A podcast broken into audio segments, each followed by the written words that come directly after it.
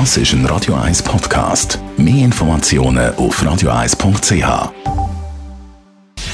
Gesundheit und Wissenschaft auf Radio 1. Unterstützt vom Kopfwehzentrum Irlande Zürich. www.kopfwww.ch man sieht es überall in diesen Tagen. Die Leute drücken den Türöffner beim Bus nicht mit der Hand, sondern mit dem Ellenbogen auf, zum Beispiel. Man lange Türfallen auch nur mit dem kleinen Finger an oder macht die Türen, wenn möglich, lieber mit dem Fuß auf.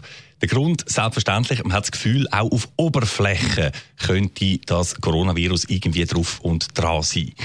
Wie groß die Gefahr tatsächlich ist, das haben amerikanische Forscher jetzt untersucht und dann im New England Journal of Medicine veröffentlicht.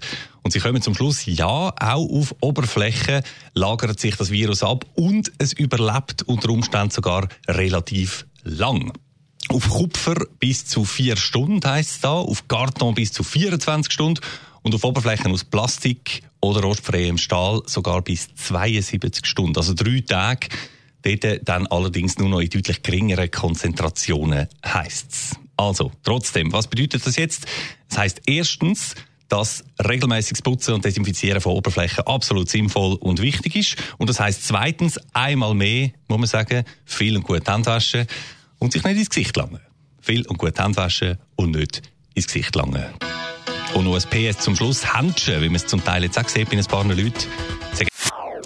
Das ist ein Radio 1 Podcast. Mehr Informationen auf radio1.ch.